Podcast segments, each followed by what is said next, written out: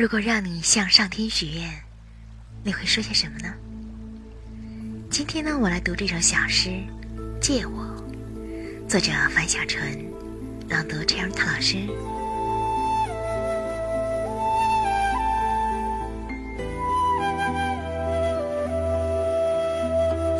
借我一个暮年，借我碎片，借我瞻前与顾后，借我执拗。如少年，借我后天长成的先天，借我变如不曾改变，借我素淡的世故和明白的愚，借我可预知的险，借我悲怆的磊落，借我温软的鲁莽和玩笑的庄严，借我最初与最终的不敢，借我。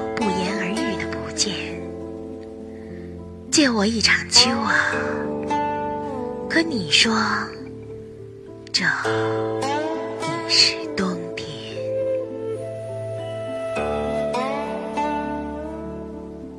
我们的微信公众号是“樱桃乐活英语”，等你来挑战哟。